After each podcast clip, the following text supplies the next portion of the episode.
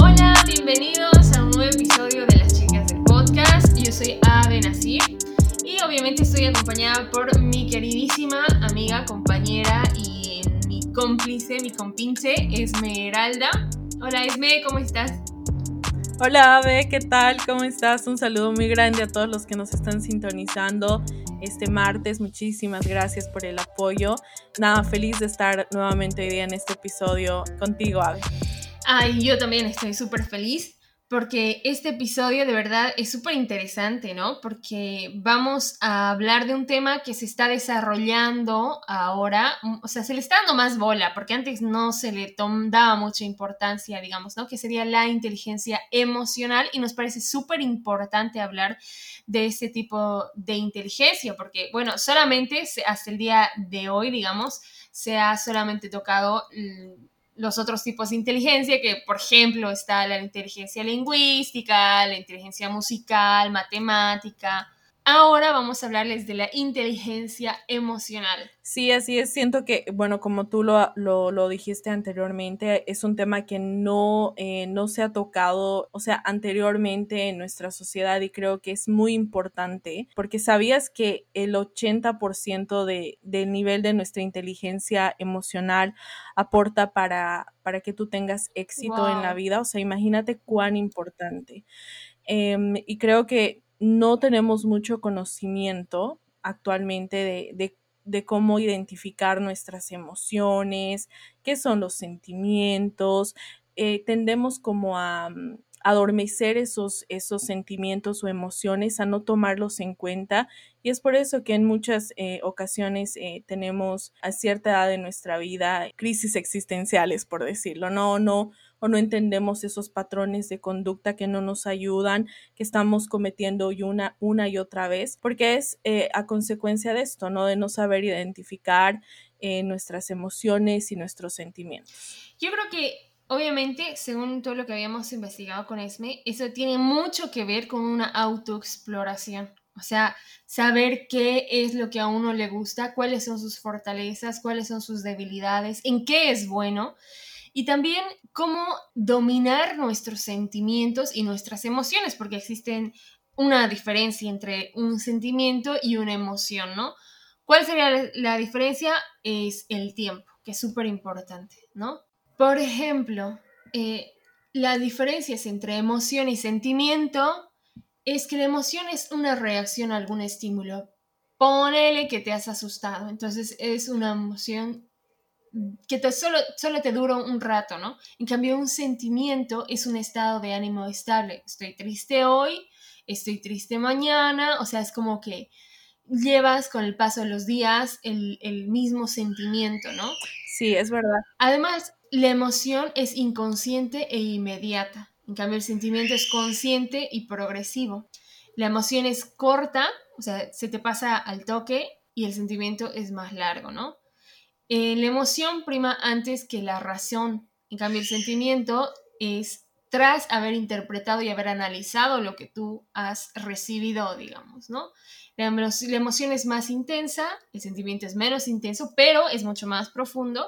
Y la emoción eh, te lleva a actuar, por eso muchas veces muchas personas en un ataque emocional que se lleva de ira, de, de, de bronca, que sé yo, cometen muchos errores, pues la emoción te lleva a actuar en cambio, el sentimiento te lleva a decidir y vivir de cierta manera. Por eso eh, les comentábamos que es súper importante conocerse eh, para poder tener este, eh, desarrollar en realidad, ¿no? Lo que sería la inteligencia emocional, porque así tú ya puedes empezar a manejar tus emociones, no ser tan tan emocional. Es verdad, o sea, y también algo que es bien interesante o que tendríamos que mencionar es que las emociones también tienen una intensidad mayor a los sentimientos.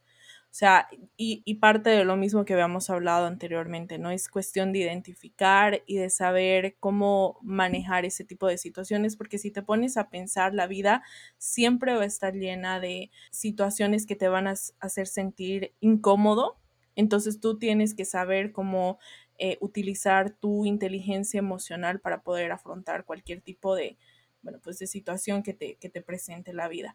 Pero las emociones, eh, o dentro de las emociones se encuentran cuatro que son muy importantes y creo que son las más conocidas, que serían eh, la tristeza, la alegría, el enojo y el miedo. Así que si tú eh, no sabías que estos, estas emociones que acabamos de, mencionar eran eso, emociones, ¿no? Y que son algo pues pasajero. Entonces, el día de hoy te vamos a hablar un poquito de cada una y ver eh, si te podemos dar herramientas para que puedas entender estas emociones y poder eh, sobrellevarlas cuando, cuando estés pasando por eso. Y los sentimientos más conocidos, bueno, porque son bastantes, pero dentro de los más conocidos, por valga la redundancia, es el amor, los celos, el sufrimiento, el dolor, el rencor, la felicidad, la compasión.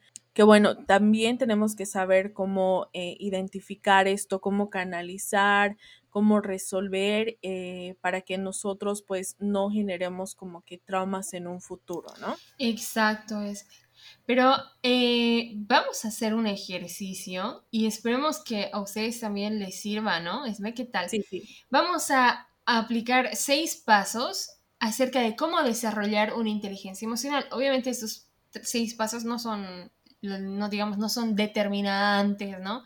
Obviamente debe haber muchos más procesos, pero creo que estos son los más básicos. Por ejemplo, Esme, el número uno sería la evaluación, una autoevaluación de poder nosotros analizar información sincera de nuestras fortalezas y nuestras limitaciones. Por ejemplo, yo sé que con los números soy un cero a la izquierda. Entonces yo, personalmente, ¿no? Yo sí soy medio lenta, o sea, sé sumar, restar, obviamente, ¿no? Pero no me vas a decir, el dólar está a tantos, cambialo y cuánto sale, ¿no? Yo así, ah, me hago bolas, por ejemplo, es, es mi confesión. Entonces sé que mi, mi, mi, limitación son los números, pero tengo bastante eh, ventaja con la, con la lingüística, por ejemplo, con lo, con las letras, con los idiomas, incluso se me da súper fácil. Sé que, digamos, esa sería una de mis fortalezas y, me sirve mucho conocerme porque así también eh, puedo saber cuál, cuál, de dónde agarrarme, digamos, ¿no? A ver, tú, Esme, ¿cuál sería tu fortaleza, tu limitación? En, así, entre, sé que tenemos muchas más, digamos, pero para mí, digamos, serían esas dos. Creo que mi fortaleza sería... Em, el poder comunicar. Creo que soy una persona bien fácil de poder comunicar, de hablar, eh, de escuchar. Siento que esas son mis fortalezas y creo que mi debilidad sería la paciencia. la paciencia o también que soy muy, em, soy muy sentimental. Creo que a ver, eh, con cualquier cosa, hay cosas que a veces lo, incluso me, lo puedo quedar, situaciones, digamos, dolorosas que son ajenas a mí, o por ejemplo, si veo un video ahí en Facebook o no sé qué, de, algo, de algún niño que está pasando algo, o sea, me quedo con eso y lo siento bastante. Yo creo que esas son unas de mis, bueno, las debilidades que tengo y las fortalezas. Pero te cuento que la empatía, porque yo también soy súper empático, o sea, sé, aparte, soy re llorona, y eso es porque uno es empático y tiene la capacidad que no todos tienen de ponerse en los zapatos del otro. Y eso no es una debilidad, en realidad es una fortaleza. Y eso lo vamos a ver mucho más adelante. O sea, muchas veces dices, no, es que yo de verdad me pongo a llorar a todos. Y en realidad, llorar no es sinónimo de debilidad, sino es en realidad eh, una fortaleza, ¿no? Es la capacidad de poder sentir lo que el otro siente. Y eso no todos lo tienen, por ejemplo. Y sí, yo también tengo la capacidad, digamos, digamos, digamos la fortaleza de poder eh, comunicarme con las personas y analizar y poder entender lo que una persona está sintiendo y lo que me quiere decir. A veces ni siquiera necesita hablar, pero ya sé lo que quiere decir. El punto número dos sería repartir la carga, es decir, no, no recibir todas las quejas, ¿no? Elegir nuestras batallas, porque, pucha, nosotros eh, tenemos la, la mala costumbre de agarrar todo, todas las, las responsabilidades, incluso cuando nosotros no podemos, ¿no? Y obviamente un exceso de empatía puede ser perjudicial, ¿no? Porque dices, ay, no, pobrecito, ven, yo te ayudo. Y y al final a veces no das más, pero dices, no, es que pobrecita, de verdad, y resulta ser agotador. O sea, a mí me suele, me solía pasar hasta que tomé conciencia de que hay muchas cosas que yo no puedo cargar y que no puedo, no puedo cambiar tampoco, ¿no? Sí, y sabes que también yo creo que es cuestión de energía. Yo creo mucho en eso de, de la energía y creo que cuando tú, por ejemplo, lo que decías, tiendes a ser tan empático, te te tiendes a quedar con esa energía y eso también son como piedritas que cargas a tu mochila emocional que no te dejan avanzar, ¿no? O sea, que te retienen. Entonces yo creo que hay que ser bien conscientes y saber poner también nuestros límites a la hora de, ser empáticos, ¿no? Entonces, y, de lo que decíamos anteriormente, ¿no? Del, del, del llorar, siento que es algo, y no sé, vas a estar de acuerdo conmigo, creo que es algo que se ha de alguna manera como que se ha prohibido en los varones desde niños, ¿no? Que incluso te dice la mamá, oh, no, no llores, eres, eres varón, no tienes por qué llorar. Y eso está mal porque esa es una manera de, ¿cómo se llama?, canalizar tus sentimientos. ¿Estás de acuerdo? O sea, eh, necesitas descargarte, necesitas, o sea, llorar para poder desahogarte. Esa es la palabra, para poder desahogarte. Y está bien que llores. o sea, cuando digo, por ejemplo, que a veces tendemos a ser muy emocionales, sí, o sea, todo con límite, pero está bien también expresar esos tipos de sentimientos porque no te hacen eh, bien eh, guardártelo y como un teaser, vamos a hablar de esto muy pronto, de cuánto daño nos hace guardar nuestras, nuestros sentimientos o no canalizar nuestras eh, emociones en nuestro cuerpo. Así que estén ahí al pendiente. Ya les estoy dando ahí una probadita del próximo, de lo que está viniendo. sí, de lo que estamos preparando. Bueno, el punto número tres sería tomarnos 10 minutos. Esto, estos 10 minutos los podemos tomar cuando estemos estresados, ansiosos, enojados. Sentarnos a solas y tomarnos el tiempo para conocernos a nosotros mismos, que es súper importante y fundamental para poder desarrollar una inteligencia emocional y ponernos a analizar por qué sentimos lo que estamos sintiendo ahora. Sé que es súper difícil, porque cuando uno está enojado, lo, último que quiere hacer es pensar quiere actuar, ¿no? Entonces, lo que nosotros, claro, tenemos que empezar a hacer es analizar por qué, qué me está molestando de esta situación.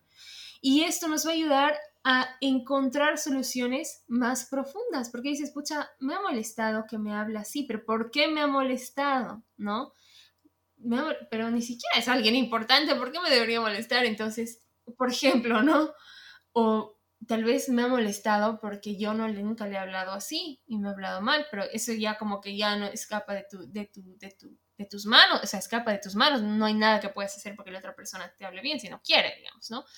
Entonces yo creo que eh, estos 10 minutos nos los podemos tomar para poder analizarnos y pensar por qué me está molestando ¿Por qué estoy nervioso? ¿Por qué estoy enfadado? ¿Por qué estoy estresado?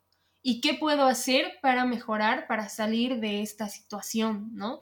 Sí, totalmente. Yo creo que debería de ser una regla de oro cuando estamos enfrentando eh, cualquiera de las emociones, ¿no? Ya puede ser tristeza, alegría, enojo, miedo yo siempre he escuchado que cuando tú estás pasando por este tipo de emociones, especialmente en lo que es la tristeza, el miedo, tienes que saber abrazar esas emociones, tienes que saber entender, comprender, porque a veces incluso no sabemos identificar, Ave, o sea, no nos han enseñado a identificar nuestras emociones y creemos incluso que todas las veces o estamos enojadas o estamos tristes, pero nunca, nunca identificamos, nunca nos analizamos, nunca nos tomamos un tiempo para analizar nuestra emoción y realmente si estamos ok, sentir, o sea, ok, estoy triste, qué es lo que, qué es lo que, o sea, qué es lo que me está pasando, entender, aceptar, porque son cosas que eh, como seres humanos siempre nos van a pasar, o sea, siempre nos van a pasar y tenemos que darnos el tiempo de poder analizar esos, esas emociones, que es súper importante y que debemos como padres, ¿no? Enseñar a nuestras próximas generaciones que esto, o sea, esto de sentir, esto de las emociones, es parte de nuestra vida, o sea, que tenemos que hacer. Exacto. Y también, eh, número, punto número eh, cuatro sería eh, meditar. O sea, pero no te digo así, tipo, ¿no? Sentarte con tus pies cruzados, etcétera, sino pensar. O sea, calmado, centrado, entender tu cuerpo. Y porque eso te ayuda a ser capaz de discernir lo que verdaderamente importa. Es lo que les decía en el punto anterior. O sea, realmente importa que, que el vecino me haya mirado feo y me esté haciendo lío de eso. O sea, realmente importa. Realmente esto me va a afectar. Realmente esto, voy a dejar que esto me arruine el día voy a dejar que, que se haya quemado la cafetera y pucha, me arruine el día. No, hay cosas mucho más importantes que realmente nos, nos podrían afectar, pero eso también depende de nosotros, ¿o no es? Totalmente. Y sabes que yo siento que eh, la meditación es una herramienta muy poderosa que si tú lo sabes utilizar y emplear en tu vida te puede ayudar de muchas maneras.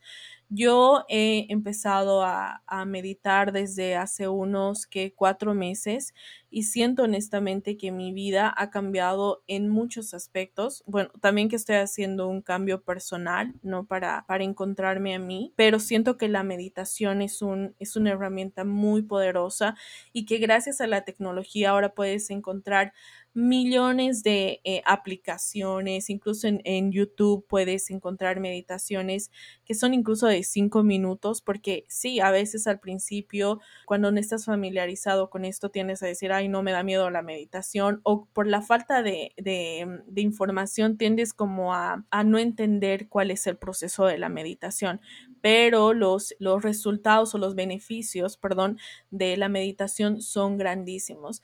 Y voy a contar una, una anécdota. Em, yo me acuerdo que cuando empecé con esto de la meditación, lo hice porque tenía problemas de dormir. O sea, no podía dormirme y me quedaba hasta las 2 de la mañana, 3 de la mañana. Y eso, señores, no es sano. O sea, no es sano. Eventualmente el cuerpo nos va a, falta, nos va a pasar factura eh, por no dormir nuestras horas que debemos dormir. Entonces eh, yo sugerí esto a una persona y le digo, ¿por qué no meditas? Es muy buena la meditación, te va a ayudar a, a dormir, a mí me ha ayudado. Y la respuesta de la persona fue súper interesante porque me dice, es que yo no tengo tiempo para estar sin hacer nada por 10 minutos. Y si tú te pones a analizar, en realidad tú lo necesitas porque si tu vida está siendo tan estresada que no tienes unos minutos para poder escucharte a ti misma, hay algo o a ti mismo, hay algo que está mal, hay algo que tienes que eh, que resolver porque es necesario, es necesario a veces hacer, tener un break, analizar tus situaciones, incluso si no estás pasando por emociones en ese momento, simplemente para conectar con tu ahora, ¿no? Yo creo que es bien importante, a veces estamos tan metidos en, no sé, en nuestro, en nuestro mundo, no entendemos lo que está pasando, no tenemos conciencia de nuestro alrededor, entonces yo siento que a veces unos 10 minutos, unos 5 minutos de meditación te va a hacer conectar con tu ahora y, tu día va a ser mucho mejor. Así que em, busquen en YouTube, hay muchísimos, incluso hay podcasts de meditaciones que son de 5, de, de 10 minutos que les va a ayudar bastante. Súper el dato, Esme, porque yo la verdad se me chacrita para meditar, pero sí me voy a poner las pilas.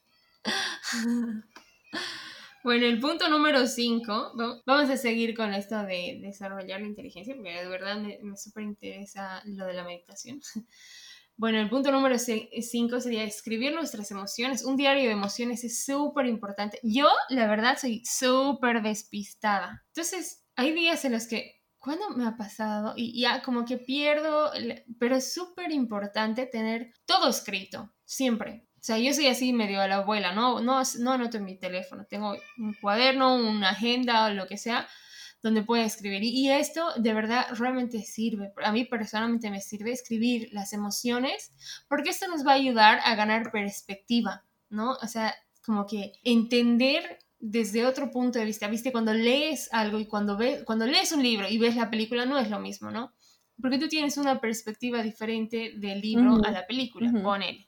Pasa exactamente lo mismo con escribir tus emociones. Tú ganas perspectiva, ves desde otra perspectiva al volver a leer tus sentimientos.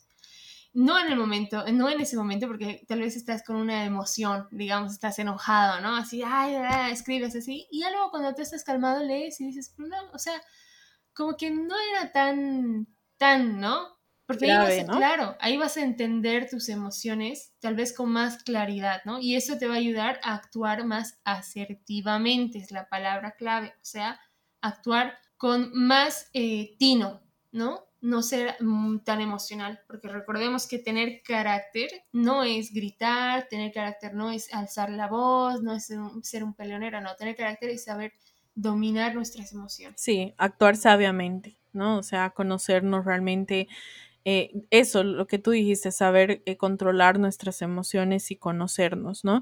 Y creo que también el escribir te ayuda como a desahogarte, ¿no? O sea, te ayuda a desahogarte en el momento lo que estás pasando, lo que estás sintiendo, que eso es lo más importante también. Y ya cuando, es lo que tú decías, cuando lo lees ya te das cuenta de que no es realmente tan, tan grave, ¿no? Especialmente con, con las emociones que son algo transitorio, ¿no? Tal cual, tal cual. Y el punto número seis es, creo, mi talón de Aquiles. es, no creas todo lo que piensas. Muchas veces nosotros nos saboteamos, ¿no? Decimos, no, pero no soy tan buena, no, pero no soy como dicen, o sea, en realidad solo me están haciendo la barba, como dirían en México, ¿no? Pero en realidad nosotros lo que tenemos que hacer es cuestionar nuestros pensamientos, o sea, realmente soy tan mala, ¿no? Cambiemos la, pregunta, digamos, ¿no? O sea, soy tan mala como, como me creo, soy tan mala como, como me digo que soy es una forma de, de, autosabotearse y la verdad no está, no está bueno eso, ¿no? Entonces lo que nosotros tenemos que hacer para no caer en este error es tal vez buscar evidencia de que estamos equivocados, porque eso nos va a ayudar a poder eh, encontrar errores en nuestros pensamientos y poder asumir una responsabilidad inteligente, ¿no? O sea, yo realmente estoy así de bien insegura, pero ¿por qué estoy insegura? Encontrar el error, ¿no? Ahí de, ¿por qué me siento tan mal? O sea, ¿por qué no me creo capaz de hacer esto? Y ahí nos vamos a dar cuenta que en realidad no es eso, es, solamente nuestra mente y lo que nosotros estamos creyendo, lo que nosotros nos decimos, ¿o no es? Totalmente, y, y yo creo que eso es lo que estábamos hablando hace un momento, el autosabotaje, yo creo que es algo tan común en nuestra sociedad, porque creo que es algo, eh, o sea, el autoestima, el querernos, el amor propio es algo que no nos han inculcado. Eh, si tú te pones a pensar, nuestros padres, o sea, no eran tan conscientes de lo importante que es tener amor propio como por ejemplo esta generación lo somos o estas generaciones nuevas lo somos. Y a veces tendemos a decir, ay no, pero ¿qué es eso del amor propio? Eso no existe, eso no tiene que ser seguro. Sí, pero realmente es algo que tienes que, es como una semillita que tú, que tú con eso naces y que tienen que eh, regarlo cada día y que te tienen que enseñar a cuidarlo, ¿no? O sea, es súper importante porque si tú tienes una baja autoestima, si tú tienes amor propio, van a desarrollarse otro tipo de, de, de situaciones o de issues que no te van a dejar crecer como persona. O sea, eso es, eso es un, eso es un hecho. O sea, no, no vas a poder encontrar respuesta a tantas preguntas que tienes emocionalmente porque no te amas, porque no te quieres. Entonces es bien importante el, saber cultivar tu, amor propio. Y una, yo creo que uno de, los ejemplos que, que puedo utilizar o alguna de las, eh, de las cosas que yo te puedo sugerir a ti que hagas eh, para, para cultivar tu autoestima o tu amor propio es algo que escuché de una psicóloga que decía, mírate al espejo y date afirmaciones diarias. O sea, agarra, parate al espejo y, di. O sea, a veces yo sé que es eh, como que raro pararte y, hablarte por lo mismo, porque no estamos acostumbrados. Y decirte, ¿no? Tú eres eh, inteligente, tú eres una persona capaz. Y por lo menos tratar como un mes ese tipo de afirmaciones y vas a ver los cambios que, o sea, que logras, ¿no? Al, hacer este tipo de afirmaciones. Claro, porque si no lo creemos nosotros, el mundo no se lo va a creer. Exacto. Está esa canción de qué linda soy, qué bonita soy, cómo me quiero. Oye, y hablando de eso, no sé si tú has visto, pero yo he visto en TikTok que se ha hecho viral afirmaciones que las mamás eh, les hacían practicar a las niñas al peinarlas, por ejemplo. O sea, se ha vuelto viral ese tipo de ejercicio, por decirlo así. Entonces, las mamás lo que hacen es les dicen a las niñas, ok, vamos a afirmar el día de hoy todas estas, las siguientes afirmaciones, valga la redundancia. Y entonces dice, yo soy linda. Entonces la niña repite, ¿no? Yo soy linda, yo soy hermosa. Yo creo que eso es lo más lindo, y no solamente en las niñas, sino en los niños también, porque nuevamente, sin una buena inteligencia emocional, lamentablemente este mundo se va a ir abajo. Sí, mi mamita, mi mamita siempre, siempre nos hacía decir, yo sé, yo puedo, yo no tengo miedo. O sea, ella siempre nos decía, no, yo sé, yo puedo, yo sé, yo puedo, yo no tengo miedo. Entonces, son afirmaciones que, qué sé yo, antes no estaba desarrollado este, este, este tema, o sea, tal vez no se le daba tanta importancia como ahora a la inteligencia emocional. Pero mi mamá nos, ha, nos, nos decía, y hasta ahora nos dice, incluso dice, no, no hay miedo al susto, o sea, dice, no hay que tener miedo, ustedes pueden, yo sé, yo puedo, yo sé, yo puedo, yo conozco. Yo sé. Entonces, es súper importante porque dice, sí, realmente yo sé, yo puedo. Y mi hija les cuento que que ella también, o sea, hemos empezado igual a trabajar amor, tú puedes, tú sabes, vos eres capa. Entonces, ves, e, esa es también darles esa fortaleza y ella dice, no, es que soy muy buena bailando, digamos, ¿no? Y ella misma dice, no, es que soy muy buena para las matemáticas, ella es capísima para las matemáticas. O dice, no, es que soy muy buena en esto. Entonces, sí, ves, amor, qué bien, ves, es capísima. Entonces, es bien importante también en los niños desarrollar y hacerles sentir seguros de lo que ellos pueden, porque más adelante esto les va a servir como herramientas y también como papás tenemos que hay herramientas para poder, eh, digamos, educar a los niños en inteligencia emocional, ¿no es? Sí, exacto. Vamos a nombrar 10 estrategias para educar a los niños en inteligencia emocional para que ustedes también, papás que nos están escuchando, puedan aplicarlo. Por ejemplo, una, una de las estrategias sería saber afrontar las emociones con ejemplos. Otra sería reconocer las emociones básicas. Tal cual. Como ya habíamos mencionado antes, están las cuatro básicas, serían la tristeza, la alegría, el enojo y el miedo. Es súper importante que los niños sepan qué están sintiendo, porque ellos necesitan saber qué es lo que les está pasando.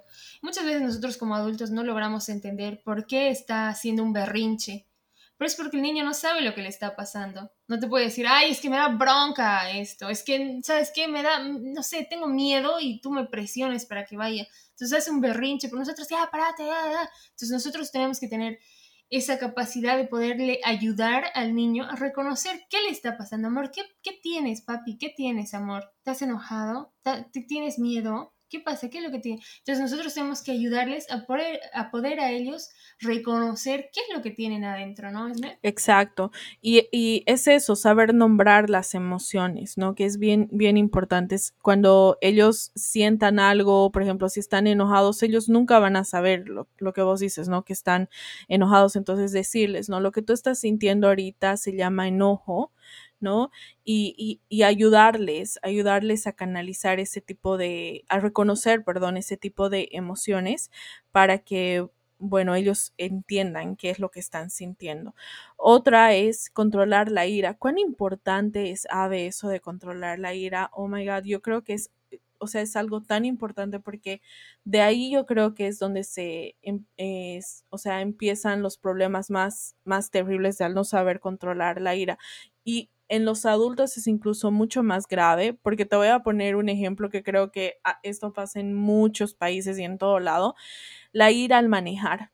O sea, cuando la gente no tiene paciencia, hay, hay personas, por ejemplo, que conducen con tanta em, agresividad que incluso terminan teniendo conflictos en media calle y que hasta hay asesinato, o sea, que hay muertes, asesinan a las otras personas por la ira que tienen, ¿no? Porque, digamos, le ha cortado a la persona o se ha pasado al otro carril o no le ha dado paso y al no saber controlar esa ira, pues pasan desgracias más grandes. Es muy importante que los niños sepan controlar eso desde, obviamente, desde pequeños. Sí, definitivamente.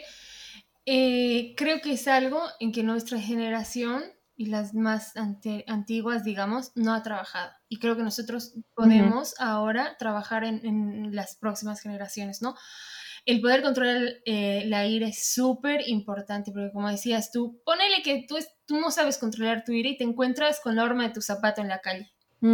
Y le empiezas a gritar y el otro te empieza a gritar y saca un algo y pum, pim, pum, pam, se fue todo al tacho porque ninguno de los dos sabía controlar su ira. Entonces me parece súper importante este punto. Exacto. Otra estrategia sería desarrollar la empatía, que creo que también es algo muy importante y que tristemente en estos tiempos se ha perdido tanto el ser empáticos. Creo que es algo que deberíamos de tener todo el mundo, pero que es bien difícil que hayan personas que sean realmente empáticas y realmente es súper triste decir este tipo de cosas, ¿no? Y por ejemplo, voy a poner un ejemplo aquí que no sé, tal vez va a ser medio controversial, pero em, aquí es bien triste como las leyes migratorias, ¿no? Son tan duras y rígidas que yo entiendo que son leyes como país, pero a mí, por ejemplo, me parte el corazón ver niños que son, que tienen dos años, que tienen tres años, enjaulados en cárceles, ¿no? Por el, por el simple hecho, digamos, de venir a buscar un, un, futuro bueno aquí. Y hay personas que no son empáticas y que empiezan a hacer comentarios y nuevamente esto puede ser controversial, cada uno puede tener su punto de vista, pero si te pones a, pensar desde, desde otro punto de vista, es bien duro que tengamos que ver a niños inocentes enjaulados en cárceles, ¿no? O sea, yo no me puedo imaginar y siento que es eso, ¿no? El, creo que los gobiernos deben ser un poco más empáticos y ver siempre por el futuro de, de, esos niños, ¿no? Que a veces por buscar algo mejor, sea, tienen que pasar tanto. Y creo que no solamente en eso, sino nos hace falta también ser más empáticos con nuestro, con nuestro, con nuestra naturaleza. ¿Estás de acuerdo? Hacemos tanto daño a nuestro, a nuestro planeta que no somos conscientes de cómo estamos viviendo y que nuestro planeta actualmente nos está pidiendo a gritos que eh, hagamos cambios para que no hayan incendios masivos y, y demás otros tipos de, de, situaciones que están pasando actualmente en nuestro, en nuestro planeta. Sí, definitivamente el, el, trato hacia los seres humanos, a los seres más vulnerables, a los animales, a la, a la, a la naturaleza, a la tierra, el, el poder reciclar es súper importante. ¿Por qué? Porque le estamos haciendo eh, uh -huh. mimos a la tierra, ¿no? Estamos haciendo algo que nuestras generaciones no han hecho. Uh -huh. Y no hemos sido empáticos, porque Exacto. no hemos sabido eh, pensar en las próximas generaciones, no hemos sabido pensar en el daño que estamos ocasionándole a la naturaleza, a, esta, a este planeta tan hermoso, como si tuviéramos dos planetas para ir, ¿no? Es el único lugar donde vamos a estar. Exacto. Y bueno, me parece súper importante también desarrollar, como decías, la empatía en los niños, ¿no? Hacia a, hacia otros seres humanos, seres vulnerables, seres en, en, situaciones complicadas, los animalitos también, ser bastante empáticos con la naturaleza uh -huh. también, ¿no? Uh -huh. Exacto. Y bueno, otra esta estrategia sería desarrollar la comunicación, que siento que también es algo eh, muy importante porque la comunicación es la llave es la llave, es una, es una, es otra regla de oro, ¿no? O sea, si no hay una buena si tú no tienes un desarrollado, una buena comunicación, el saber expresar eh, tus emociones, sentimientos, es muy difícil que tengas una vida eh, sana, ¿no? Porque eh, creo que todo se basa a partir de tener una buena comunicación. Sí, definitivamente. En el momento en el que tú sabes desarrollar una, una buena comunicación vas a poder eh, expresar tus sentimientos, expresar lo que, lo que tienen. Porque muchas veces muchas personas no expresan lo que tienen porque no saben cómo expresar, porque no tienen desarrollado ese sentido uh -huh. de comunicación, ¿no? Esa capacidad de comunicarse y de decir, mira, la verdad es que estoy triste. O sea, si no, simplemente anda enojado y no sabes por qué. Pero en realidad piensas que es mala onda, pero no es mala onda, es que está, está triste, pero no sabe cómo contarlo. Entonces es súper importante porque así los niños también uh -huh. van a tener la capacidad de decirnos, mami, ¿sabes qué? Hoy en el colegio me he sentido súper feliz porque ha pasado esto, o me he sentido súper triste porque ha pasado lo otro. Entonces así nosotros también llegamos a, a, a conocer a nuestros hijos y también ayudarles. Así les vamos a poder ayudar a, a por ejemplo, he sentido eh, tristeza, amor, pero ¿por qué estabas triste? Es que esto, esto, esto, pero mi vida es así, así. O sea, nosotros que tenemos más experiencia en este, en este mundo, en esta tierra de locos, mm. podemos guiar a nuestros niños de la mejor manera. Obviamente nosotros tenemos que también desarrollar nuestra propia inteligencia emocional, ¿no? Eso es, eso es cierto. Y yo creo que no solamente como, por ejemplo, el enojo, sino en todo momento siento que no, eh, como papás ahí está ese, esa responsabilidad de que los niños sepan comunicar absolutamente todo, porque incluso hasta cuando ellos no saben identificar las emociones, eh, el tan solo hablar y que les den a ustedes eh, información de lo que actualmente están sintiendo, pues ya les va a ayudar a reconocer eh, qué tipo de emociones la, el niño está obviamente teniendo, ¿no? Sintiendo. Así que es muy importante la, el desarrollar la comunicación. Otra cosa importante es fomentar un diálogo democrático, que creo que también es súper importante, ¿no, Ave? Sí, definitivamente. Muchas veces nosotros también cometemos el error de no escuchar a los niños, ¿no? O sea, nosotros como adultos decimos, no, no, no, no me importa. Es que no, es que, ¿sabes que Tú te has portado mal, así que te vas castigado. Y el niño, no ¿pero qué pasa? Ni siquiera te has tomado el tiempo de decir, a ver, dime, ¿qué ha pasado? Entonces es un diálogo democrático. Oh, mamá, estoy peleando. Eh, mamá está peleando. Mi hermanito me ha quitado esto. Y vos, ah, ya listo, castigados los dos. No has escuchado qué es lo que ha pasado, ¿no? Pero si nosotros empezamos a decir, a ver, amor, ¿qué ha pasado? Es que este, y al otro le dices, pero ¿qué ha pasado? Entonces eso sería entablar un diálogo o fomentar a un diálogo democrático, porque los niños aprenden con nuestros ejemplos. Entonces, cuando ellos sean grandes, van a poder ser más justos y más, más, más justos con todos los tratos que, tengan con el resto de las personas, ¿no? Exacto, y que sean también más tolerantes y pasivos, ¿no? Porque a veces, tú sabes, en la vida no todo es eh, como tú quieres que te salga, ¿no? O sea, siempre, siempre tú tienes que eh, entender, digamos, o ponerte en la posición de la otra persona, así que el, el, fomentar diálogos democráticos a los niños siento que es muy importante también. Pero esta es la que más me gusta a mí, es la importancia de saber escuchar. Creo que el saber escuchar, el ser eh, una persona que, que, tiene esa paciencia de escuchar a otro es un don y que no todos lo tienen. Creo que es bien importante porque a veces ya cuando eres adulto necesitas eso, ¿no? Solamente alguien que se siente contigo a escucharte em, y que tú puedas desahogarte, ¿no? Entonces siento que es muy importante, así como el tener una buena comunicación, creo que eso va de la mano de ser un buen, eh, una, una, persona que escuche, sí, ¿no? Definitivamente nosotros, tal vez a veces por la vida ajetreada que llevamos, no escuchamos y los niños no se sienten escuchados. Entonces, ellos no si no se sienten escuchados, ¿de dónde van a aprender a escuchar? Entonces, primero nosotros tenemos que aprenderlos a escuchar para que ellos aprendan a escuchar, la importancia de escuchar. Esa costumbre de interrumpirlos porque son niños o interrumpirlos porque crees que tú tienes la razón, se nos tiene que empezar a olvidar. Y yo confieso que todavía cometo ese error, ¿no? A veces no le dejo hablar hasta que me doy cuenta y digo, perdón, perdón, perdón, perdón, a ver, amor, contame qué es lo que ha pasado. ¿Por qué? Porque para eso estamos nosotros ahora, para remendar todo lo que, lo que a nosotros nos ha faltado. Y ahora que tenemos más herramientas y más conocimiento y más temas desarrollados e investigación, eh, creo que es el momento de nosotros empezar a cambiar estas, ¿no? estas generaciones, ¿no? Totalmente, totalmente. Creo que como padres hay una responsabilidad muy grande actualmente. Bueno, la otra sería apertura a la expresión de emociones.